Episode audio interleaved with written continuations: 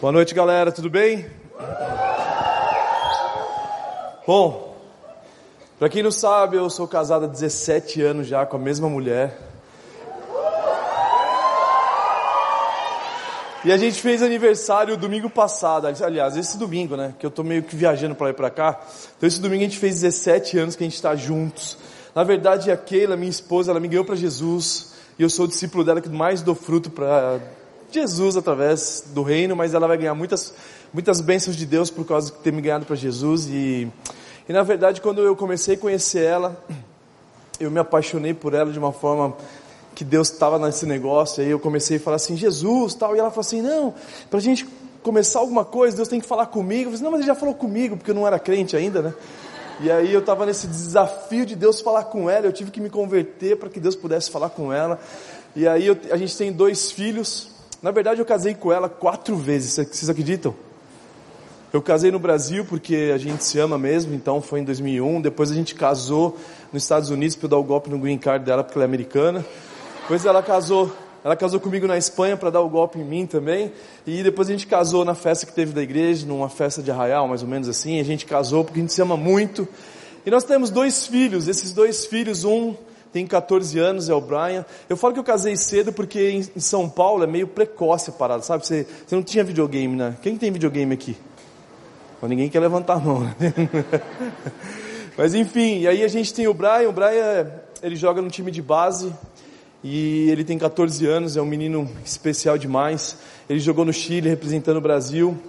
E aí quando ele estava lá no Chile, ele ficava na concentração e eu falava assim, Brian, eu não estava vendo ele, só vi ele um pouquinho antes do jogo, né? E aí quando eu chegava, eu falei assim, Brian, como tem sido lá no quarto do hotel, lá na concentração? Eu falei assim, pai, você sabe, né? Eu sou um discípulo de Jesus, disfarçado de jogador de futebol. Eu tenho entrado no quarto, nos lugares, tenho pregado a palavra de Deus, etc e tal, pá. Eu falo assim, é isso, mano, é isso. E eu também tenho o Kevin, o Kevin é artista, ele também joga em, em, em, clube de base, mas por causa do irmão, mas ele também joga bem, mas ele é um artista, um comediante nato, assim, ele é muito engraçado. E com certeza a gente tem uma família linda, depois vocês podem pesquisar um pouquinho mais, porque a gente sabe que Deus é incrível.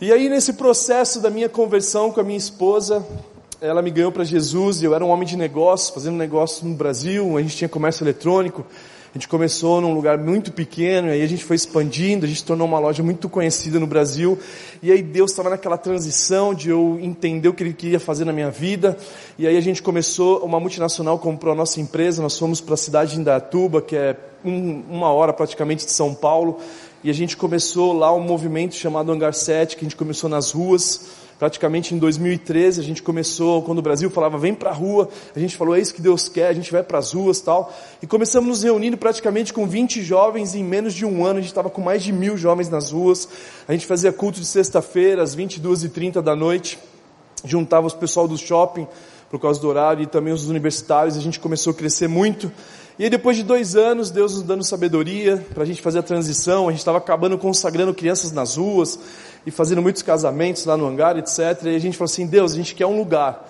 E a gente pensou, cara, tem que ser a maior balada da cidade, porque a gente quer fechar a balada já e abrir igreja.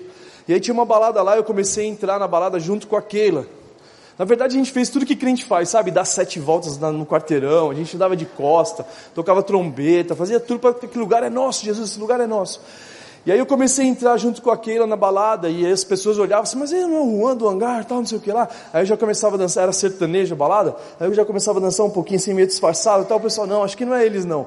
E aí a gente, depois praticamente dessa transição de dois anos, Deus nos deu a chave desse lugar, praticamente os donos acabaram se convertendo, etc, eles são voluntários, às vezes, né, nem sempre estão lá, por causa da correria da vida deles, e Deus tem feito coisas incríveis, a gente está indo praticamente para o terceiro culto do domingo já, um das 10h30, às 18 horas às 20 horas.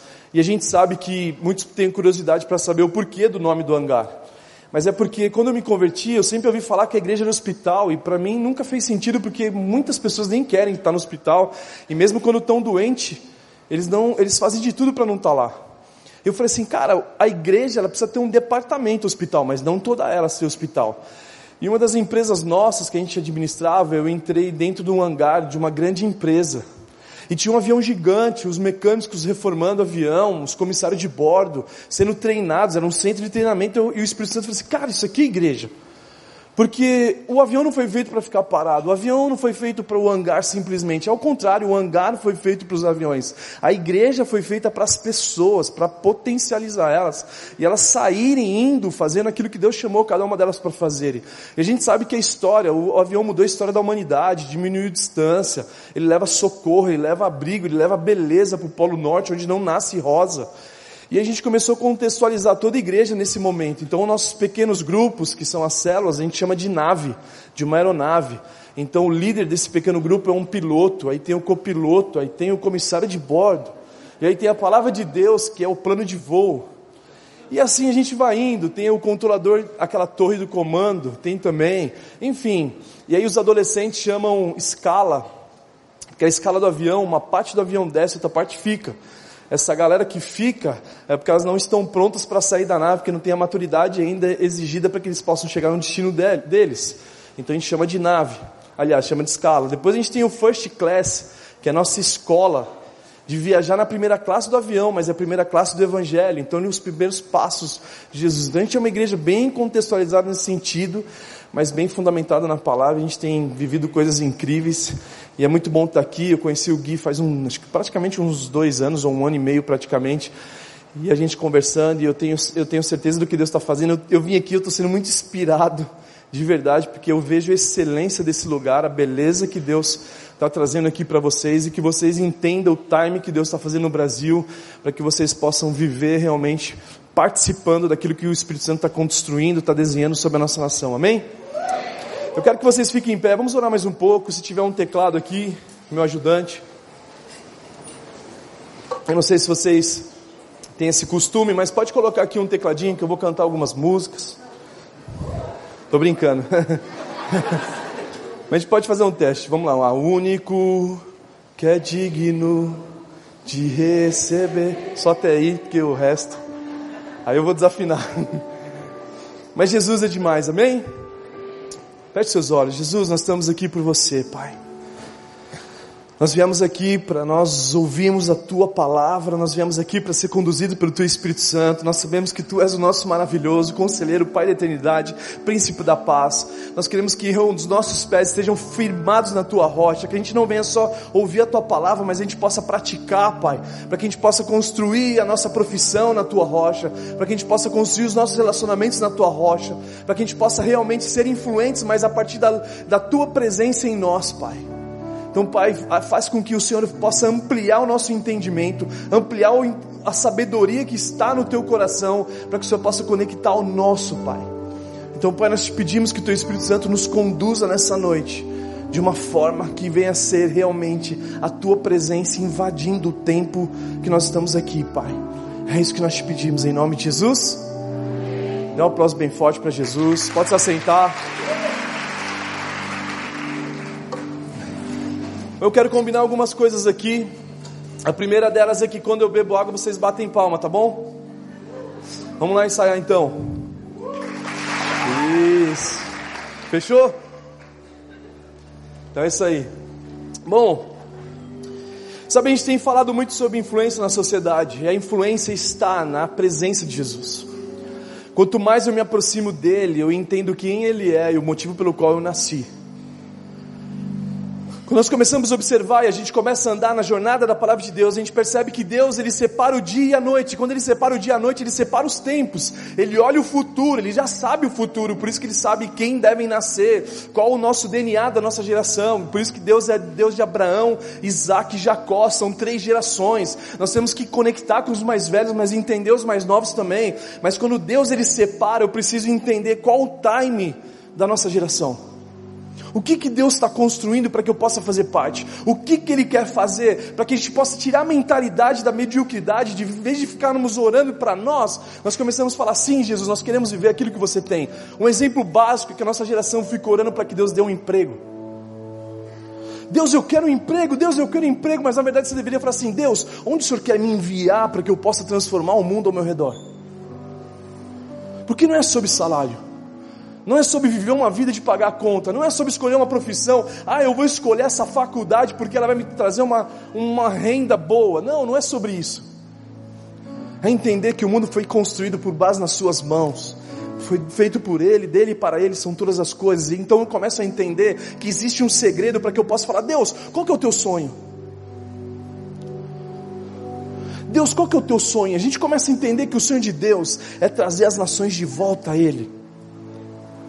A gente começa a entender que Deus ele quer trazer de volta a humanidade a Ele. Por isso que a Bíblia fala em João 3,16 que Deus amou o mundo de tal maneira. E quando nós falamos de tempo, do dia e da noite, nós temos que discernir qual o tempo da nossa geração. Porque sim, existe o tempo antes da cruz, o tempo cruz e o tempo pós-cruz. Existe fim dos tempos, existem muitos tempos que a Bíblia fala. O mundo à nossa volta tem tempo, no teu carro tem tempo, no teu celular tem tempo, nesse painel tem tempo. E aí quando eu começo a andar na palavra, eu começo a entender o que Deus quer fazer. E por isso que Deus quer mudar uma chave na tua mente hoje. Por isso que Deus quer virar uma chave no nosso coração para que a gente possa participar das grandes obras que Ele está construindo. Eu não sei se vocês sabem, mas na década de 60, 70, inclusive, aconteceu uma revolução sexual. Existia um mundo pós-guerra e eles começaram a estimular as canções a partir de John Lennon falando faça amor, mas não faça guerra. E esse faça amor, mas não faça guerra se proliferou o sexo sem compromisso. E aí as mulheres que não se entregavam para os homens, elas estavam doentes, elas estavam procurar. E aí nasceu essa geração paz e amor. E o mundo passa por várias revoluções. Quando a gente vê Lutero, Lutero, na verdade, uma revolução que ele fez também foi a família, onde ele falou assim: convém que o bispo se case. E aí as pessoas começaram a casar e ter família. Então, quando nasceu, na década de 60, 70, essa revolução começou a proliferar a AIDS, começou a proliferar o aborto, começou a proliferar algumas doenças que não existiam antes. E quando você começa a pesquisar em estudos científicos, você percebe nitidamente que existia uma pílula chamada Citotec, onde promovia o aborto onde mais crianças morreram na nossa nação, que foi na década de praticamente no final de 70 até 98. Então quando você começa a entender que na década de 70, 98 mais morreram crianças inocentes na nossa nação, eu preciso saber, Deus, o que, o Senhor está querendo fazer? Quantas pessoas nasceram nesse momento? Existem mais de 5 milhões de brasileiros que não têm o nome do pai no RG. E é louco porque a igreja de Éfeso já tratava a paternidade, por isso que as nossas mensagens muitas vezes estão falando de paternidade. Por isso que a Bíblia fala que ainda que a mãe esqueça do seu filho, eu, Senhor, jamais esquecerei de ti. Mas qual o tempo quando nós olhamos para essa história da nossa nação? O que, que Deus quer fazer quando nasce crianças que passam por um genocídio, que passam pelo aborto? Quando eu pego essa informação e trago para a palavra de Deus, quem nascia? Qual é o tempo que nascia quando crianças morriam? Nasciam Moisés e nasciam Jesus. E Moisés significa o libertador, e Jesus significa o libertador e salvador. E Moisés significa libertador, e a continuação Josué, salvador. Onde Herodes, onde Faraó queria acabar com as crianças. E aí começa a ter o discernimento, Deus, então o que, que o Senhor quer fazer quando nasce libertadores? E a gente começa a ter o discernimento do que Deus está fazendo na nossa nação, que é libertar as pessoas da escravidão. Que entender claramente que não é sobre Moisés, é sobre a humanidade, sobre pessoas, é sobre o mundo ao meu redor.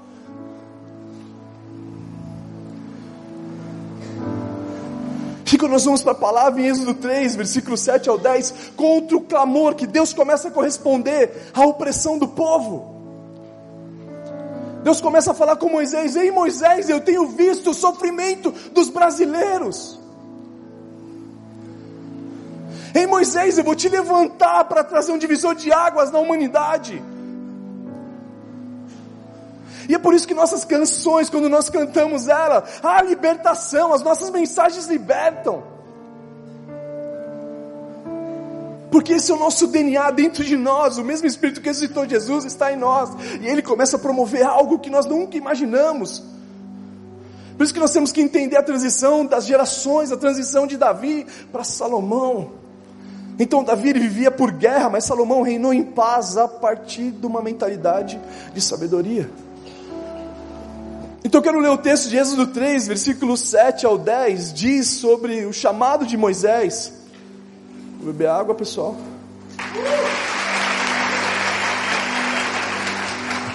Diz assim o texto: Disse o Senhor, de fato eu tenho visto a opressão do meu povo no Brasil. A tradução vai estar falando Egito, mas na minha está dizendo Brasil. Afinal, eu nasci no Brasil.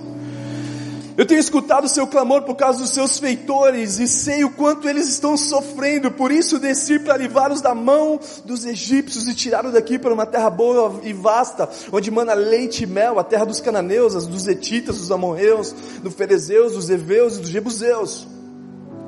Pois agora o clamor dos brasileiros chegou a mim, eu tenho visto como os egípcios os oprimem Vá agora para o envio ao Faraó para tirar-os do Egito, meu povo, os brasileiros.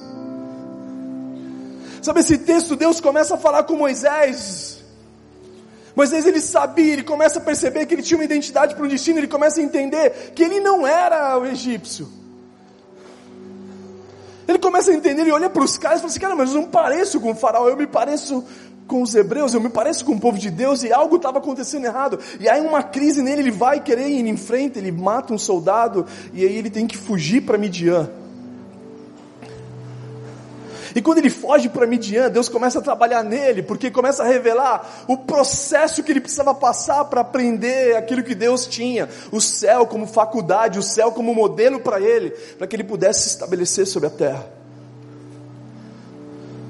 E a Bíblia fala um pouco antes, em, em, Êxodo 3, versículo 1, que Moisés trabalhava para o seu sogro Jeto, e ele pegava as ovelhas do seu sogro e levava elas atravessando para o deserto, para o Monte Horebe, o monte de Deus.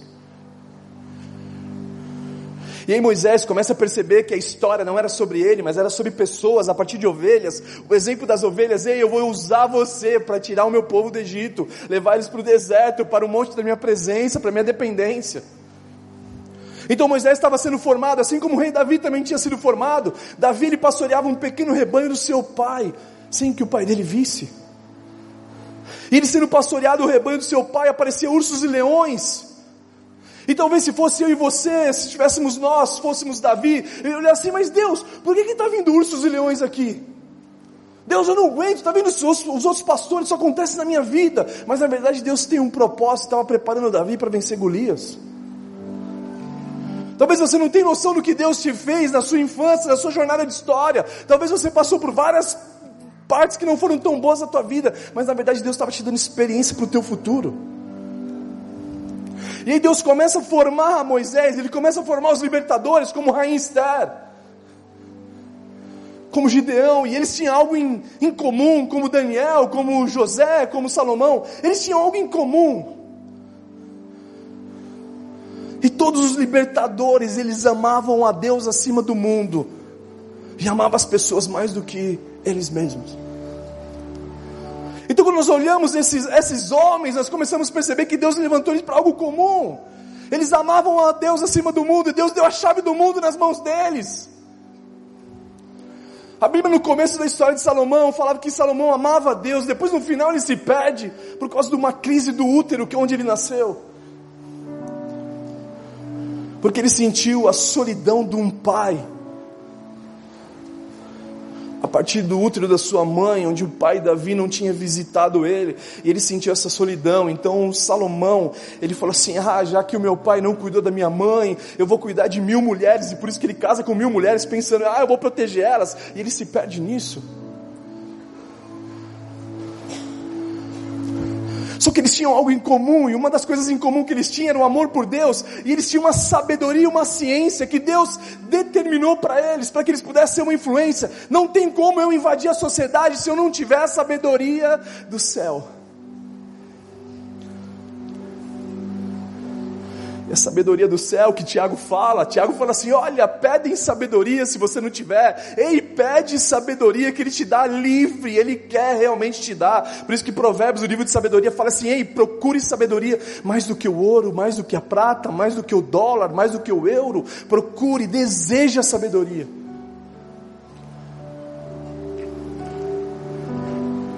E se nós realmente nos conectarmos com Deus, nós vamos começar a entender que a sabedoria de Deus ela é pura. Que a sabedoria de Deus é pacífica, que a sabedoria de Deus é amável, a sabedoria de Deus é compreensiva. Então eu vou ter sabedoria e a sabedoria me conecta em amar as pessoas porque ela é amável, ela é pacífica. Então eu trago ordem ao caos que existe. Aonde eu chego, eu estabeleço o reino, eu estabeleço o reino da paz. Por isso que Deus pode levantar no nosso meio hoje aqui nutricionistas que vão trazer a ciência para trazer a saciar a fome da humanidade. Deus pode te levantar um nutricionista que na presença dele uma sabedoria vai ser revelada para que ele construa, sei lá, uma pílula que vai saciar a fome de países que não existem alimentos. Deus pode levantar no nosso meio médicos cientistas que vão trazer a cura do câncer e da AIDS para mostrar o amor de Deus na humanidade. Deus pode levantar aqui homens de negócio que vão trazer, vai trazer ordem ao caos do desemprego. Que não é sobre você, mas é sobre o brasileiro. Porque a criação aguarda com dores de parto a manifestação dos filhos. Onde estão eles? E aí eu começo a entender que já não é mais sobre mim, é sobre Ele. Então a ciência e a sabedoria de Deus vai me conectar para trazer soluções, não o egoísmo. Porque a Bíblia fala sobre pessoas. E o objetivo de Jesus sempre foi revelar o Pai. Eu só faço aquilo que eu vi meu Pai fazer. Então, no relacionamento com Deus, nós nos conectamos para invadir a sociedade, sim. Assim como Daniel invadiu a sociedade. A Bíblia fala que Daniel tinha dez vezes mais sabedoria e ciência no tempo dele que os outros. E não só isso, mas ele conseguia interpretar sonhos. Sabe, Deus pode te dar discernimento hoje para você interpretar sonhos. Os sonhos de quem? Dele, de Deus. Então Daniel, ele estava na Babilônia, ele estava lá sendo uma influência, ele estava governando, e quanto mais ele passava de fase, mais aumentava a influência dele, ele estabelecia o governo de Deus, porque ele era um homem íntegro, ele tinha conexão com o céu. Mas uma das coisas que mais me chama a atenção de Daniel, é no versículo 6, 10 dele. Que Daniel diariamente ele subia no trono, ele subia no lugar secreto, e ele abria a janela, e a janela que apontava para Jerusalém. Todos os dias ele subia, ele olhava a janela, ele olhava para Jerusalém. E muitos de nós não entendemos isso. Então o que mais me chama a atenção de Daniel, que Daniel estava na Babilônia, mas o coração dele estava em Jerusalém. E que muitos de nós queremos invadir a sociedade, mas o nosso coração está lá. Não, não, não. Deus não vai te levar para lá, porque senão você vai se perder. Então, você precisa estabelecer um lugar para a presença dEle a ponto de você amar mais a presença do que a promessa. Ei, hey, quem tem uma promessa de Deus aqui? Quem já liberou? Quem Deus já deu uma promessa? Levante suas mãos. Uau, bastante gente. Quem Deus já falou duas vezes a mesma promessa? Levanta as mãos. Uau! A primeira vez é Deus destravando o seu entendimento para aquilo. A segunda vez é confirmando, mas a terceira vez você já está em desobediência. Um aplausinho aí. Ó, tá ficando bom. Então Daniel, ele sabia que a promessa dele não era melhor que o Deus dele. Quando nós olhamos a Bíblia em Hebreus 11, fala que Abraão não queria pisar na terra da promessa, ele queria a pátria celeste. A Bíblia fala que Moisés, quando Deus falou, Moisés, eu vou te enviar, ele falou assim, não, eu não quero os seus milagres, eu quero você. Se você não for comigo, eu não vou. E é tão bizarro isso que quando Deus te dá uma promessa, quando normalmente você alcança ela, você fala, sério que é só isso? Eu me lembro quando eu comecei o negócio, Deus começou a aumentar minha influência no comércio eletrônico. A gente começou a comandar muitos produtos no Brasil e fazendo reunião com os homens de negócios. Depois eu vendi essa empresa, comecei uma campanha para grandes, para grandes companhias como Coca-Cola, Ambev, enfim, várias marcas. E a gente fazendo campanha nacional e olhava assim, começava a trazer, trazer muito recurso e muito lucro por causa da mentalidade generosa da nossa empresa. E eu olhava assim e falava assim: sério, Jesus, que é, que é sobre isso mesmo a vida? Eu não quero as suas promessas, eu quero você. E quando a gente vê o livro de Eclesiastes, um livro de uma sabedoria madura, de um cara mais maduro, ele começa a descobrir que ele queria poder e ele conseguiu poder. Ele viu que não era nada, isso é vaidade. E depois ele queria dinheiro, ele começou a perceber que o dinheiro, ele tinha dinheiro, e era uma vaidade. que existe algo maior do que pensar em si. E aí, quando nós vemos a mentalidade de Moisés sendo preparados por Deus para pastorear o povo dele, para liderar uma nação, para influenciar uma nação, para tirar a opressão do povo do Egito, onde ele abre mão de ser chamado filho da filha de Faraó, como fala em Hebreus também. Ele abre mão de, dos prazeres do Egito para fazer com que Jesus fosse famoso. Ele tira o povo do Egito, mas o Egito não saiu do coração do povo. Então, quanto mais eu ando na presença, eu não estou falando só sala de oração, porque não é só sobre isso a vida. A oração significa ação, precisa promover algo só, mas a influência, ela está o quanto eu busco a Deus. E muitos anos a igreja avançou, mas ela esqueceu de ocupar. Ela só foi avançando, em nome de Jesus, aceita Jesus, e ela esqueceu de estabelecer o reino de Deus sobre a terra. Só que a nossa geração mudou uma chave, a gente percebe que Deus está abrindo influências. A gente tem jovens no hangar, a gente tem a Leila, que é uma menina que começou terceiro ano de faculdade de moda, e Deus deu a chave de São Paulo Fashion Week. Cara, você está brincando.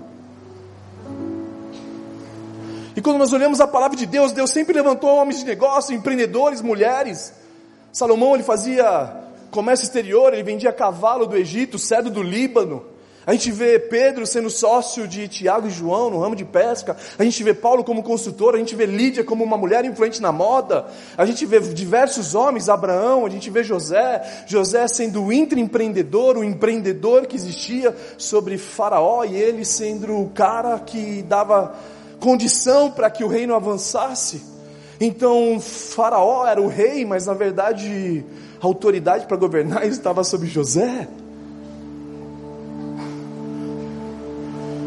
Talvez nós estamos sendo influenciados por esse mundo. Não, faça uma faculdade. Faça uma faculdade para que você possa crescer, para que você tenha sucesso, para que você compre o teu carro, compre tua casa. E no reino de Deus, não. Faça a faculdade para você me amar e amar as pessoas à sua volta. Faça uma faculdade para que você busque o meu reino em primeiro lugar, porque todas as demais coisas são acrescentadas.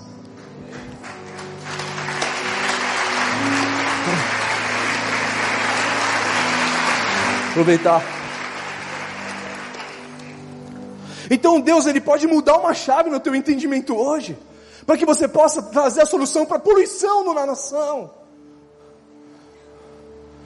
Existe um jovem chamado Daniel lá no hangar, ele começou o hangar junto com a gente, logo no início, e ele começou a sentir no coração, eu preciso liberar, eu preciso liberar, eu preciso promover impactos na economia da nossa nação, eu quero dar emprego para as mulheres mais velhas, porque elas estão acima de 50 anos, e elas não conseguem ter acesso, e aí Deus começou a dar sabedoria para ele, para ele fazer uma empresa chamada Casa do Bolo, essa empresa Casa do Bolo, primeiro, eu estou falando de influência, amém igreja? Eu estou com um pouco de ênfase no empreendedorismo, mas eu sei que Deus vai levantar todo tipo de pessoas aqui, apaixonadas pela presença dEle para impactar o mundo ao nosso redor. E o Daniel colocou primeiro Deus nessa empresa. Você entra nessa loja, está lá, primeiro Deus, segundo família, comeu bolo na família, e terceiro simplicidade. Essa empresa em menos de quatro anos tornou a maior franquia de bolos do Brasil.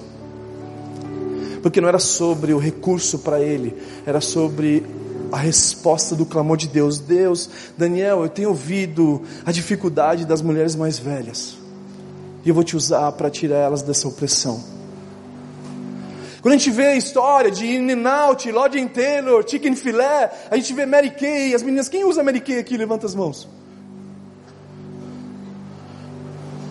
A dona da Mary Kay, ela junta mulheres, empodera as mulheres para falar de Deus. Ela fala de Jesus nas palestras dela. Você tem noção do que é isso? Então Deus pode te dar influência como mulher, porque Jesus ele estabelece de volta a dignidade para as mulheres. Eu não estou falando de feminismo não, que para mim feminismo é Provérbios 31. Provérbios 31, para mim, aqui o marido tinha prazer nela, os filhos tinham orgulho dela, os funcionários, o mundo inteiro queria estar perto dessa mulher, de tão incrível que ela era. Ela acordava cedo para servir os filhos, ela empoderava o marido e naturalmente Deus estava realizando o desejo dela. Que não tem mulher na face da terra que não nasceu para ser amada pelo marido como Cristo amou a igreja. Eu amo a minha esposa, gente. Sou apaixonado por ela. Vocês precisam conhecer essa mulher. A Michelle Obama estava andando na Casa Branca com Obama e falou assim: Olha, tá vendo aquele chefe de cozinha? Eu era paquera dele na adolescência. Aí o Obama falou assim: É, era para você estar na cozinha com ele, né? Aí ele, ela falou assim: Não, não, não. Era para ele ser o presidente. Opa!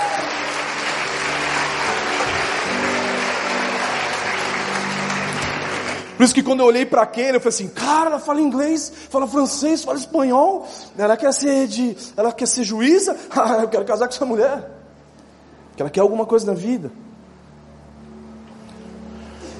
Só que existe essa transição, então Moisés, ele tira o povo do deserto, aliás, tira o povo do Egito e leva para o deserto. Então essa geração que estava no Egito, eles não sabem outra coisa trabalhar, então os nossos pais, os nossos avós, eles não sabem outra coisa, trabalho, trabalho, trabalho, trabalho, não conseguem descansar do sétimo dia.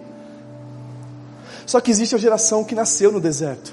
E no deserto era moleza, porque tinha nuvem para cobrir do sol. Tinha fogo à noite, tinha o maná que caía do céu. Então a nossa geração recebeu os videogames, os presentes, os pais nos protegendo. E essa geração que foi protegida, eles descobriram que se atravessar o Jordão, acesso maná e a terra da promessa é a terra onde tem trabalho. Então a nossa geração que estava só no deserto, a gente não quer atravessar o Jordão, porque lá é um lugar de responsabilidade, assumir a esposa, assumir as mulheres, e por isso que estão casando mais velhos.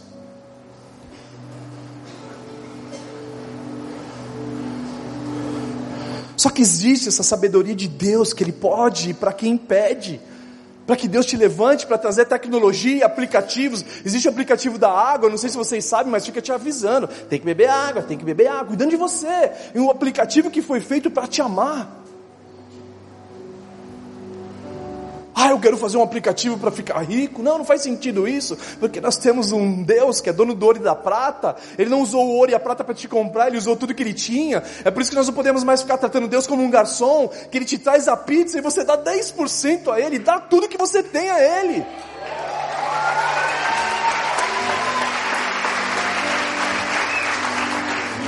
Na hora da oferta, Deus não quer o teu dinheiro, Ele quer você, você que ali, ó. Agora é a hora de eu me entregar. Chega de nós tratarmos Deus como um garçom, a gente vai pisar nas ruas são de ouro lá, cara. Então, quando eu entendo a ciência de Deus, eu começo a abrir mão da minha glória, eu começo a entender quem é o meu Deus. A Bíblia fala que Deus é amor e quem está no amor está em Deus e Deus nele, por isso que a sabedoria dele é amável. Para quê? Para a gente poder amar aquele que nos persegue, amar aquele que nos odeia, oferecer a capa para aquele que rouba a túnica, oferecer outra face. Porque essa é a nossa essência, esse é o nosso DNA, nós nascemos para amar a humanidade. Por isso que José do Egito moveu a economia mundial, ele saciou a fome, ele amava os irmãos dele mais do que eles mereciam ser amados. Onde foi que a gente se perdeu? Onde que foi que nós não entendemos o que Jesus quis dizer na faculdade do céu, no céu sendo modelo, quando ele junta o sermão da montanha em Mateus 5, 6 e 7, que ele fala, ei, felizes são os misericordiosos, porque alcançarão misericórdia. Ei, felizes são os pacificadores, porque serão chamados filhos de Deus. E Deus sim quer influenciar os sete montes, a partir de uma família que discipula os filhos, a partir de professores que vão trazer a universidade de volta, que vai formar gênios avivalistas, que vão espalhar a notícia do reino de Deus, como a gente está ouvindo um, um rapaz aqui falando da escola. A gente vai ver enfermeiros que vão estabelecer e trazer hospitais de volta a Deus.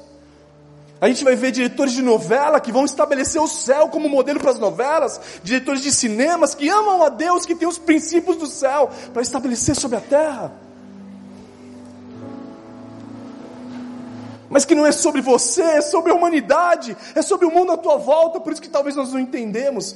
Ah, não, eu não quero me envolver com um pequeno grupo, eu não quero me envolver porque e se nós estudarmos a história, nós percebemos que a Revolução Industrial, a Revolução Industrial, a empresa que mais produzia, dominava o mercado, mandava no mercado, ditava as regras do mercado. Revolução Industrial, depois veio a Revolução da Comunicação, então a empresa que mais usava marketing, mais propagava, eu não sei se vocês sabem, mas casa, as Casas Bahia divulgava 30% do investimento dele, era em publicidade, era em se comunicar. Então, se a Coca-Cola fechasse, pegasse fogo em todas as produções dela, não era mais a produção, agora era o nome. Ele pegava empréstimo e construía novamente a empresa. Só que aí veio uma crise na comunicação, ninguém mais acredita no que eles falam. Oh, esse produto emagrece, esse produto cresce o cabelo, a gente comprou e não mudou.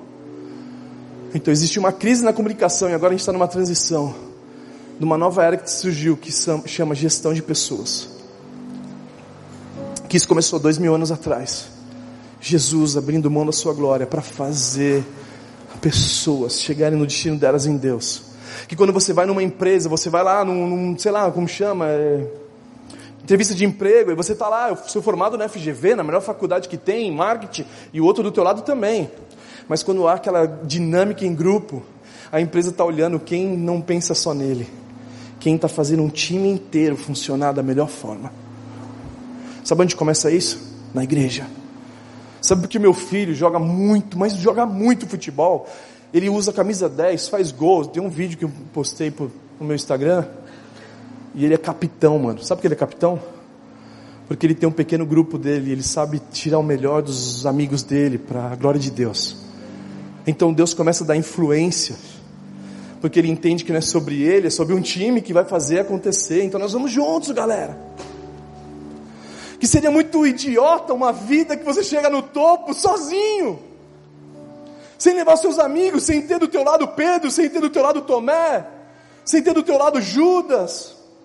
E é bizarro porque as pessoas pensam que Tomé não tinha fé, a gente confunde as coisas porque a gente fala assim: ah, ninguém aqui chama Tomé, só nos Estados Unidos que tem Thomas, mas no Brasil não tem Tomé. Porque a gente acha que é insegurança, mas na verdade Tomé tinha fé. Se você ler em João 11, se você ler em João 11, 16, Tomé sabia que Jesus ia voltar para a Judéia e ele fala assim: "Olha, nós vamos para ressuscitar Lázaro. Nós vamos porque eu prefiro ir com ele." Outros outros discípulos no versículo 11, eh, João 11, 7 a 8, os discípulos falam: "Não, não vamos para lá não, Jesus, se você foi apedrejado lá, você vai morrer." E aí Tomé, chamado Dídimo, no João 11, 16, ele fala assim: "Nós vamos para que morramos com ele." Então muitas vezes nós como cristãos, quem quer viver com Jesus? Todo mundo é, mas quem quer morrer com Jesus? Só Tomé. Vamos para que morramos com ele. Depois em João 14, Jesus começa a falar sobre caminho, e Tomé começa a entrar em crise, ele começa a falar assim, Jesus, mas me mostra o caminho, o que é esse caminho? Aí Jesus fala para ele, Tomé, eu sou o caminho, a verdade e a vida. Então Tomé ele tinha fé, porque sem fé é impossível agradar a Deus. Jesus jamais voltaria para falar com Tomé que ele ressuscitou, se não fosse a fé que ele tinha. Era impossível construir milagres em Carfanaão, porque eles, o povo não tinha fé. Mas sabe qual que era o problema? Que nós não entendemos o que é fé. Porque nós pensamos que a fé é em nós, porque o mundo está falando, você pode, você consegue. E na verdade a nossa fé não abre montanhas, a nossa fé é em Cristo. A fé tem que ser cristocêntrica, é Ele que abre montanhas em seu favor. É Ele que faz você andar sobre as águas. É Ele, é Ele. Por isso que Ele é o autor e consumador da fé. Então a crise de Tomé, sabe qual que foi? A crise de Tomé foi que quando ele volta, sai da crise existencial dele, porque ele entra em crise profunda, ele fala, Jesus morreu, eu não sei o que eu faço da minha vida, ele se afasta dos discípulos. Mas quando ele volta para os discípulos, a primeira coisa que ele fala, aliás, que os discípulos falam, Tomé, Tomé, Tomé, Jesus ressuscitou. Tomé olhou e falou para eles assim, sério? Eu não acredito porque eu não estou vendo Jesus em vocês. Eu não consigo ver Jesus. Pedro, você está querendo ser o maior de todos. Você voltou a pescar, você esqueceu o propósito da tua vida. Ele não te chamou para isso. Ei, fulano, vocês estão disputando quem tem mais seguidores no Instagram. E Jesus falou para você ter discípulo, não seguidores. Então Tomé começa a olhar e não consegue ver Jesus neles. Porque a fé de, de Tomé era cristocêntrica e muitas vezes o Brasil não consegue olhar para nós. Ei, se você tem uma empresa aqui, você é um empresário, você tem que ser a melhor empresa para se trabalhar.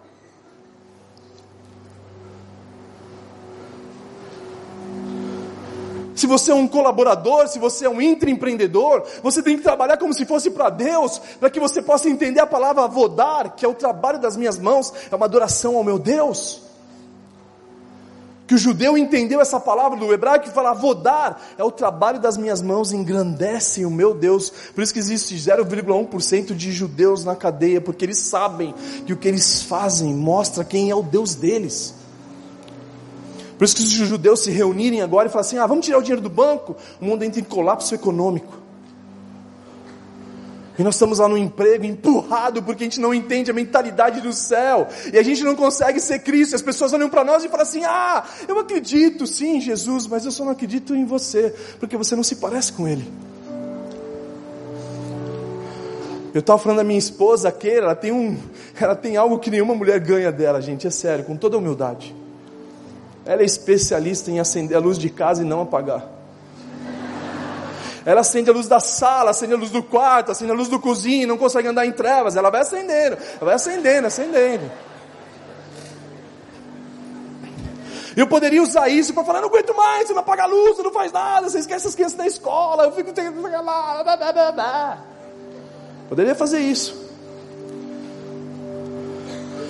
Mas eu escolhi fazer aquilo que Jesus fez por mim. Eu começo a apagar a luz por ela, agradecendo Deus, obrigado pelo privilégio que eu tenho de mostrar o amor que eu tenho por ela nas falhas dela. Por isso que o amor encobre uma multidão de pecados e as pessoas que estão à nossa volta começam a ver o céu se estabelecendo na nossa casa. Moram mais, já morou mais de oito pessoas em casa. Tinha o quarto dos meninos, o quarto das meninas tinha americano, australiano, francês, era uma loucura em casa passando um tempo de residência para aprender a estabelecer sobre família. A gente tinha uma menina que morou na França, casada com outra mulher por sete anos. A gente acolheu ela. E ela começou a olhar para a minha família e falou assim: Eu quero ter uma família. Hoje ela está dando aula num, num seminário de oração, lá em Florianópolis, de um americano, ensinando os pastores como ela foi transformada Hoje lá no hangar nós batizamos nesse final de semana passado mais de quatro ateus, porque a gente ganhou um ateu. Esse ateu a gente não ganhou discutindo palavras, a gente discutiu sobre quem ia amar ele como Jesus amou. E ele começou a falar assim: ai, eu fazia burrada, eles me amavam. Eu olhava para eles, porque ele trabalha com a gente. A gente tem uma empresa no hangar que gera recursos para a igreja. A gente tem um ministério lá que a gente faz, empoderamos os, os universitários. E eles começam a fazer recurso para poder aprender a, se, a, fazer recurso e também abençoar a igreja. E ele é um desses caras, ele é um ateu trabalhando nessa empresa, olha que bizarro. E ele falou assim, cara, vocês me amavam, eu fazia burrada e vocês me amavam. E eu comecei a ver que Jesus é irresistível, me rendi a Ele, ó, e Ele começa hoje a sair pregando a palavra nas igrejas. Ele se tornou o diretor dessa empresa. Ele elevou o nível do padrão da equipe por causa do amor dele por Jesus, porque Cristo em nós é a esperança da glória.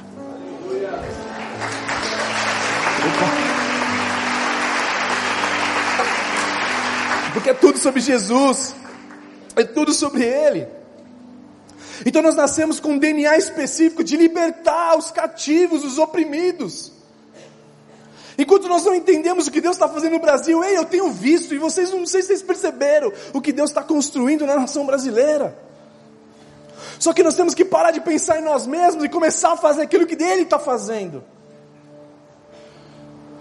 E ele começa a liberar a ciência para nós entrarmos em lugares que a gente nunca imaginou. Ele dá favor, porque ele deu favor para José. A Bíblia fala que Deus deu favor e sabedoria para que ele pudesse falar com, os, com o faraó. Ele também interpretava sonhos. Sabe qual é dos meus sonhos? Interpretar os sonhos de Deus. Todas as vezes que eu estou conversando com Jesus, eu percebo que ele chegou nessa conversa, eu falo, Jesus, me fala os segredos dos teus sonhos para que eu possa realizar. Porque não é sobre nós mais, é sobre Ele.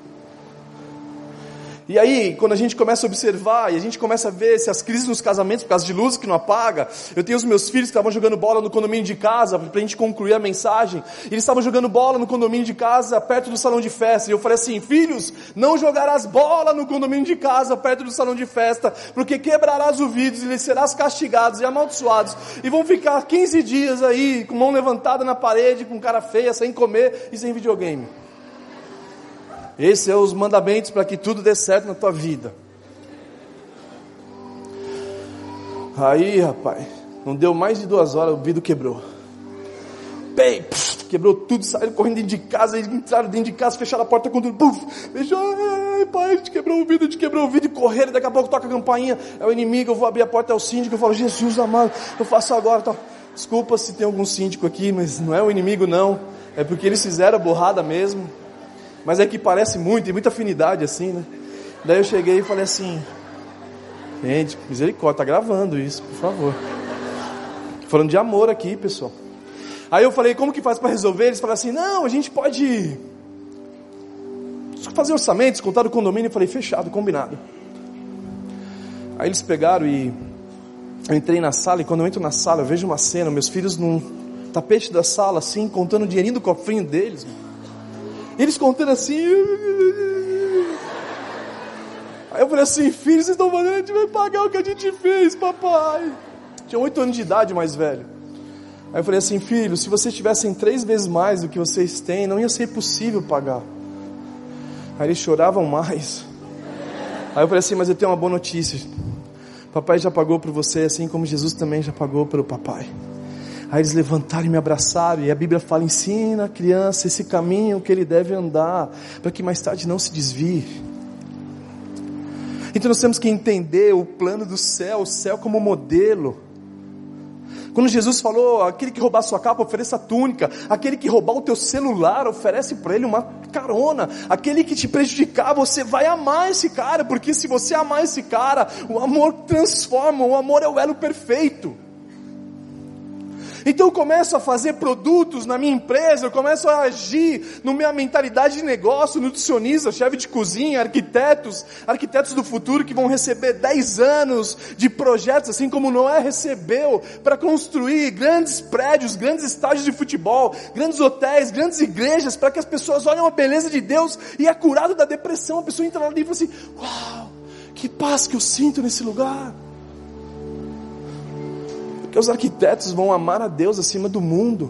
E Deus vai dar a chave do mundo na mão desses caras, dessas mulheres que não é mais sobre fazer uma empresa para ganhar dinheiro, porque para ganhar dinheiro os funcionários vão ficar brigando por dinheiro, os clientes vão querer pagar muito pouco e a vida fica só em dinheiro. Mas se você entender o propósito que essa empresa e que a tua vida tem que estar fundamentada em quem Deus é, que Deus é amor, então a empresa vai ser para amar a humanidade, vai criar produtos. Então nós vamos trazer produtos orgânicos. Existe o mercado asiático.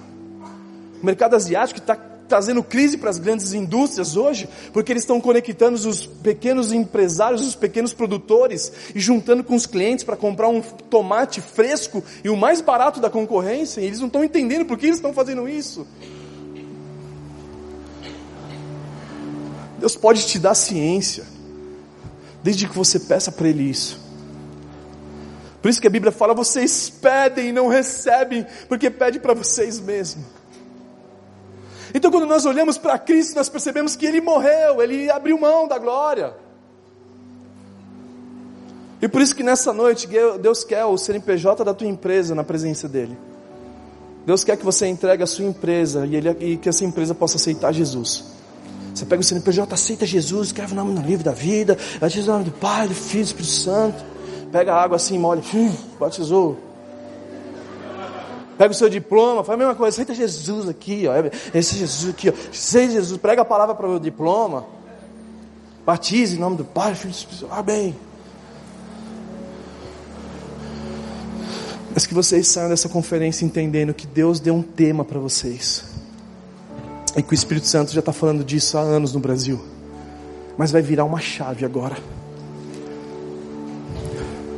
Alguns vão começar a interpretar sonhos de Deus para estabelecer sobre a terra. Deus pode levantar professores aqui com ciência para formar gênios, avivalistas. Deus pode levantar a beleza da mulher para educar os seus filhos, e os seus filhos seriam os avivalistas. Deus pode levantar aqui diretores de futebol, que quando o Brasil perdeu de 7 a 1, não foi o Brasil que perdeu de 7 a 1, foi muito antes que nós perdemos onde passaram mais de 100 jogadores só para ser elevado o preço deles, porque joga na seleção, elevou o preço. Eles faziam grana com isso e não prestaram atenção na Copa, porque era sobre uma mão. E está cheio de gente aqui dentro da igreja que é mamão com açúcar, mamãozinho com açúcar. E Deus quer mudar uma chave na tua vida. Que você possa entender que todo que toda a vida, tudo foi feito sobre Jesus e nós abrimos mão de tudo que nós temos por Ele e para Ele. Que o desejo dele, o sonho de Jesus é trazer de volta as nações para Ele. Eu quero te convidar a ficar em pé, nós vamos orar nessa, nessa noite.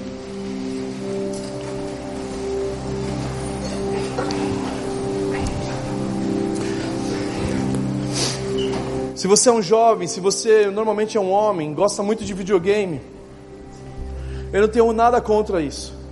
Mas está na hora de você virar uma chave. E você começar a desenvolver jogos que vão trazer pessoas para a presença dele.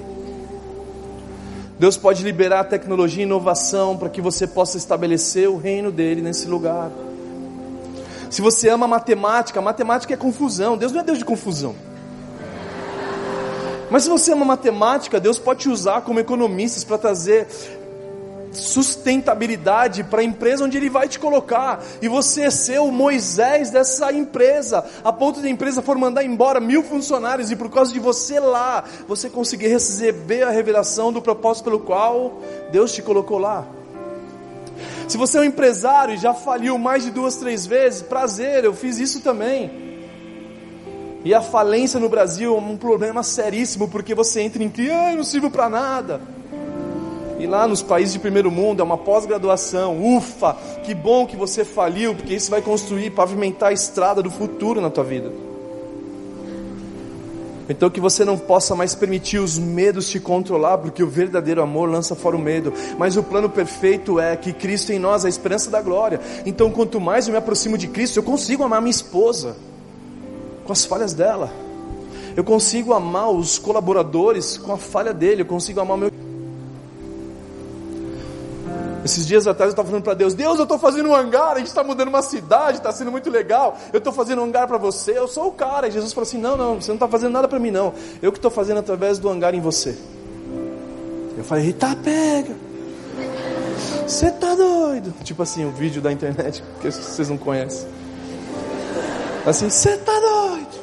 Não, não assiste não, porque não é bom. Ele não é um bom exemplo.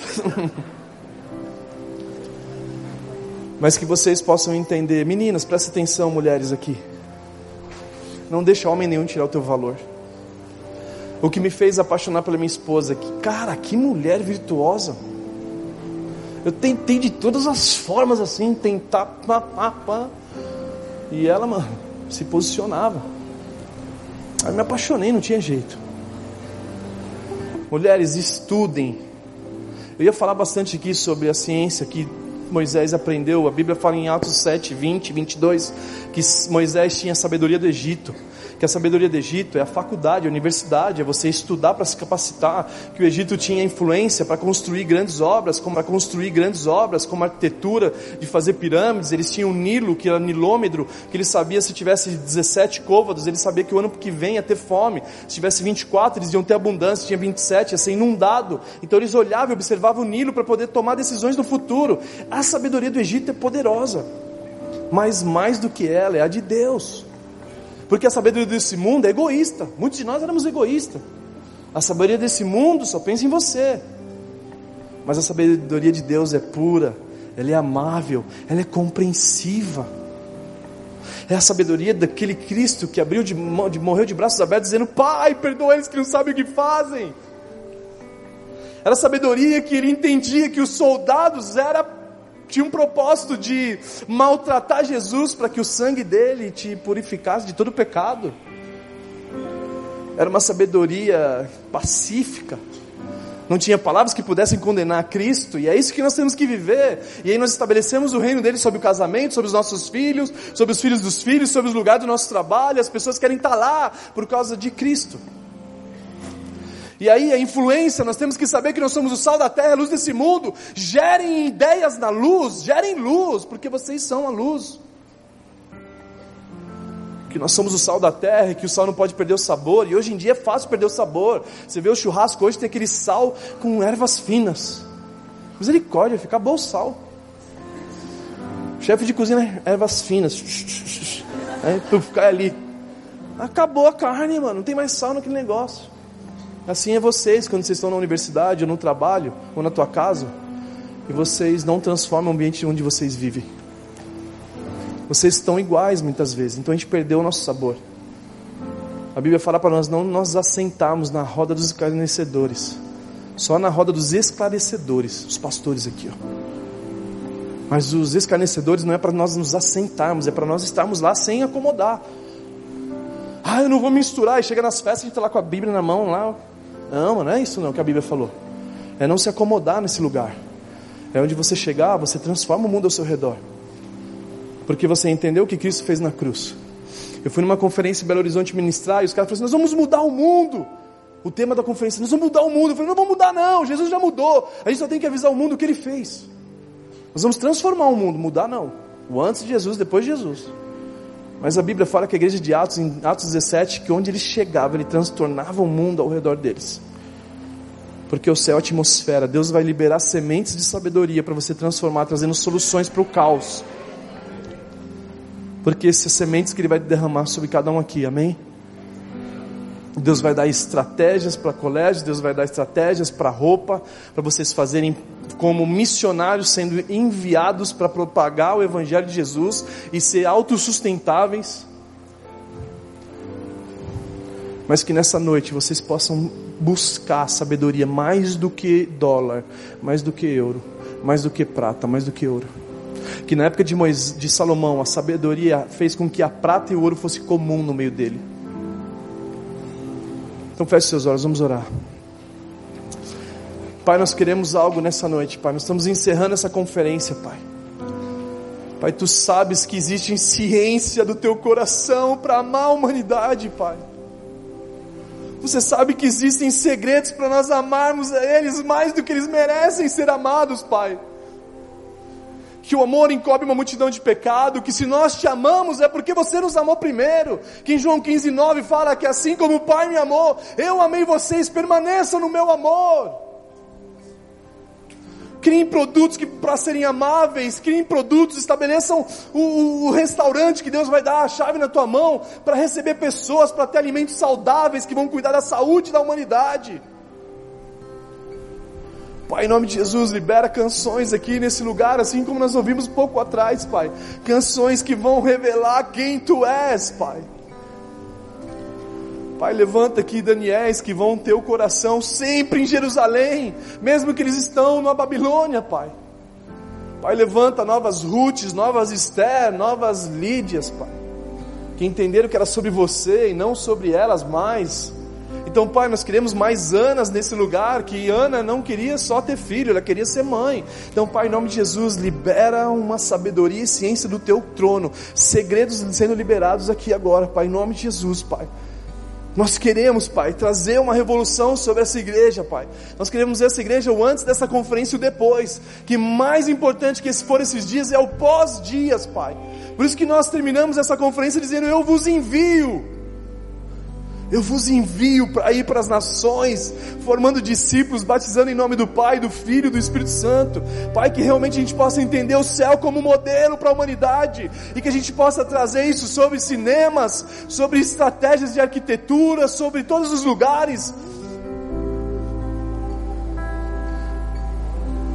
para que a gente possa entender que é sobre você. Então, Pai, aumenta a nossa fome por conhecimento, aumenta a nossa fome por sabedoria, aumenta a nossa fome por compreender o teu conhecimento, assim como Colossenses fala que nele estão escondidos todos os tesouros de sabedoria e de conhecimento que estão em Cristo.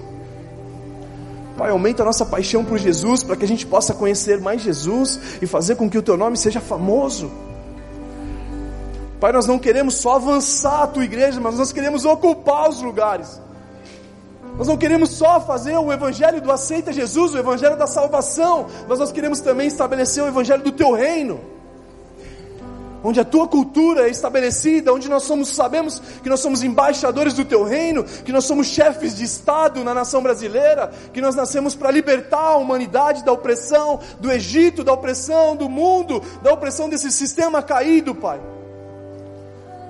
Então, Pai, em nome de Jesus, levanta médicos aqui nesse lugar que te amam acima do mundo.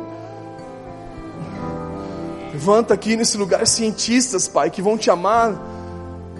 Homens e mulheres que vão ser uma influência na tecnologia pessoas que vão trabalhar com várias ideias para trazer opressão, libertação para essa opressão, assim como o Uber trouxe, assim como várias outras empresas trouxeram, Pai. Mas nós oramos, Pai, para que realmente a gente possa sair desse lugar te amando acima de todas as coisas, e amando o nosso próximo, assim como nós fomos amados por Ti, Pai. Restabelece a tua presença, Pai, nas famílias. Restabelece a tua presença nas famílias, nos filhos, os filhos abençoando os pais, os pais abençoando os filhos, casamentos saudáveis e empresas saudáveis, para que realmente a tua glória se manifeste, Pai. Pai, que venha o teu reino, Pai, e que o Senhor possa realmente fazer com que o céu possa invadir a terra, Pai. O céu possa invadir a terra, Jesus que a gente possa ter experiências com teu amor para estabelecer todos os lugares. Que é tudo sobre você, Jesus, que o mundo foi feito por você e para você. Antes de todas as coisas, você já tinha todos os planos, Pai. O Senhor já sabia quem era preciso nascer na nossa geração, para que o seu nome fosse conhecido. Então nós estamos aqui, Pai, nos envia, Jesus. Nos envia para ocupar lugares, nos envia para tirar de volta do mundo opressivo, Pai. Nós queremos pegar de volta as nações e te trazer de volta para a tua presença. Nós queremos pegar escolas, nós queremos pegar empresas, nós queremos pegar governo. Sabe, Deus pode levantar dentistas, dentistas aqui nesse lugar. Deus pode levantar dentistas com conexão com a ciência para usar a água do Brasil, para trazer flúor, para trazer libertação para a nossa higiene bucal, a ponto de nós bebemos água e ser tratados os nossos dentes. Deus pode levantar chefes de cozinha, nutricionistas com ciência, para trazer impacto na indústria alimentícia que nos traz doenças e muitas vezes estamos com câncer só por isso. Que a gente possa libertar o povo da opressão do Egito. Com a opressão do Egito. Teu Pai, que venha realmente teu reino. Seja feita a tua vontade na terra, como acontece no céu. É isso que nós te pedimos em nome de Jesus. Dê um aplauso bem forte para Jesus.